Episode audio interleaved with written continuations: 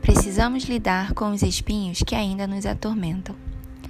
Nossa perspectiva é limitada e por isso não temos noção nem mesmo da metade dos fardos físicos, emocionais e financeiros que algumas pessoas precisam carregar. Talvez você já tenha ouvido alguém chamar fardos, assim, de espinhos na carne, expressão usada pelo apóstolo Paulo enquanto escrevia sobre sua própria situação.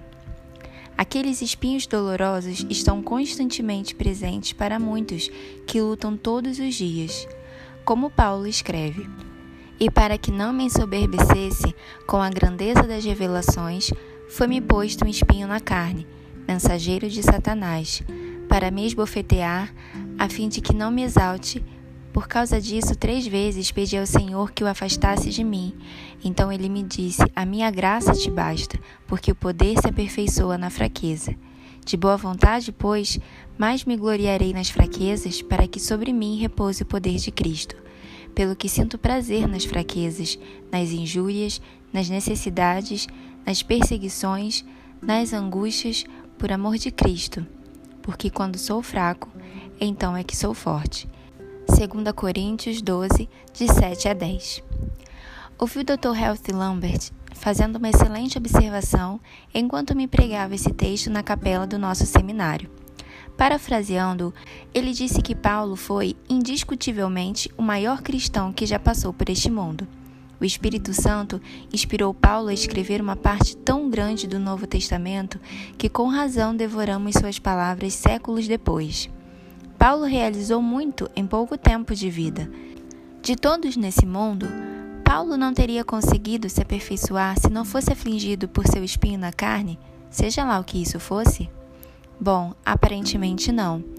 Três vezes ele pediu ao Senhor que os tirasse dele, e três vezes o Senhor não os tirou.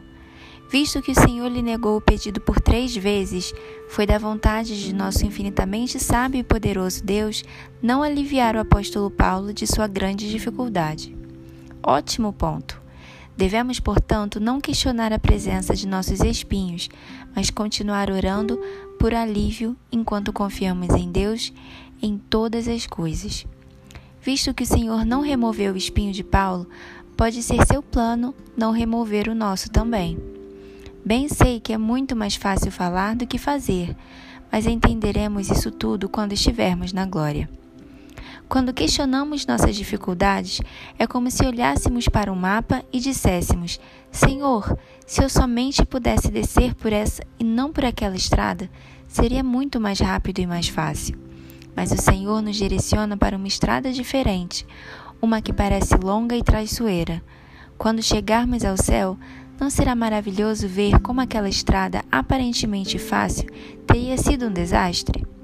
e descobriremos que as pessoas que conhecemos e as coisas que fizemos e as lições que aprendemos ao longo da estrada por que trilhamos foram, sem dúvida, o melhor caminho para nós.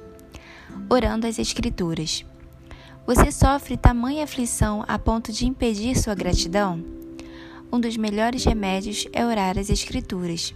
É algo poderoso orar ao Senhor as palavras que Ele cuidadosamente registrou e preservou para nós em Sua preciosa palavra. Orando a Bíblia de Donna Whitney é um livro bastante útil que estabelece um plano simples e que pode ser transformador. Por exemplo, tente orar o Salmo 51 ao Senhor. O versículo 12 diz: Restitui-me a alegria da tua salvação e sustenta-me com o espírito voluntário. Não apenas o leia, mas ore ao Senhor pedindo por isso com toda sinceridade. Não pare até você de fato sentir o que está dizendo. Paulo e Pedro registraram orações maravilhosas inspiradas pelo Espírito Santo e preservadas por Deus para que chegassem até nós. Leia essas orações e faça delas sua própria oração. Filipenses 1, 3 a 16, Colossenses 1, 9 a 14, 1 Tessalonicenses 3, de 11 a 13, 2 Tessalonicenses 1, de 11 a 12, Efésios 1, de 16 a 23, ou 3, de 14 a 21.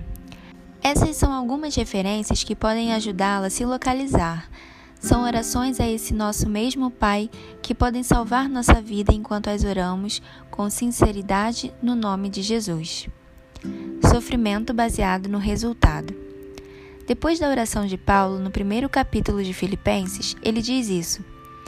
Quero ainda, irmãos, cientificar-vos de que as coisas que me aconteceram têm, antes, contribuído para o progresso do Evangelho, de maneira que as minhas cadeias em Cristo se tornaram conhecidas de toda a guarda pretoriana e de todos os demais. E a maioria dos irmãos, estimulados no Senhor por minhas algemas, ousam falar com mais desassombro a palavra de Deus. Filipenses 1, 12 a 14. Não percamos de vista a surpreendente conclusão sobre as aflições de Paulo. É maravilhoso perceber como o apóstolo treinou e disciplinou a si mesmo para abraçar o sofrimento. Ele conclui que o evangelho avançou por meio das dificuldades. Paulo percebeu os efeitos baseados em resultados, séculos antes de algo assim ser comentado.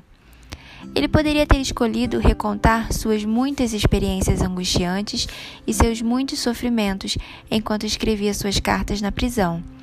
Mas, ao invés disso, ele pula para a feliz conclusão de que o Evangelho está indo adiante. Toda a guarda imperial está consciente da missão de Paulo. Sua ousadia em meio ao sofrimento serve para tornar seus irmãos ainda mais ousados. Todos saem ganhando. Buscar meditar sobre quem Deus é e o quanto Ele nos ama nos ajudará a interpretar corretamente nossas circunstâncias pessoais. O inverso é o pensamento defeituoso, que começa com nossas circunstâncias e tenta interpretar o amor e o cuidado de Deus, ou sua aparente falta, a partir daí. Mesmo quando os detalhes não fazem sentido para nós, podemos nos treinar e nos disciplinar com a ajuda do Senhor para confiarmos em seu amor por nós, que nunca falha. Jamais permitamos que o sofrimento nos defina. Pelo contrário, resolvamos deixar Deus usar nossas aflições para nos tornar mulheres que triunfam e, bem como Paulo, que fazem o Evangelho avançar de formas até então inimagináveis para nós. Um exemplo adorável dos efeitos que resultam do sofrimento se encontra num lugar muito ruim, no campo de concentração de Ravensbrück, durante a Segunda Guerra Mundial, ao norte da Alemanha. Corrie ten e sua irmã Betsy haviam sido pegas salvando famílias judias do genocídio nazista. Elas então foram presas em Ravensbrück, colocadas em barracas nojentas e fedorentas projetadas para 400 pessoas, mas lotadas com 1.400. Neste lugar terrível, no que podia, Betsy encorajava sua irmã a encontrar motivos para dar graças. Mas quando Betsy agradeceu a Deus até mesmo pelas pulgas, isso foi demais para Corey. Pulgas não! Como ela poderia agradecer a Deus por ser picada? As irmãs haviam levado e escondido no acampamento uma pequena Bíblia e toda noite liam em voz alta para um grupo de mulheres cada vez maior. Era contra as regras, mas dia após dia nenhum guarda apareceu em volta das barracas. Nos demais espaços havia constante vigilância sobre todos os presos, mas não na barraca 28. Essa liberdade extra deu a Corey Betsy a oportunidade de organizar dois grupos de estudos bíblicos, e não um só, para que mais mulheres pudessem ouvir a preciosa palavra de Deus. Muitas semanas depois, Betsy descobriu o motivo daquela liberdade a mais. Nenhum guarda ou supervisor havia entrado naquela barraca por medo de ser picado. As irmãs não sabiam disso o tempo todo, mas Betsy estava certa em agradecer a Deus pelas pulgas.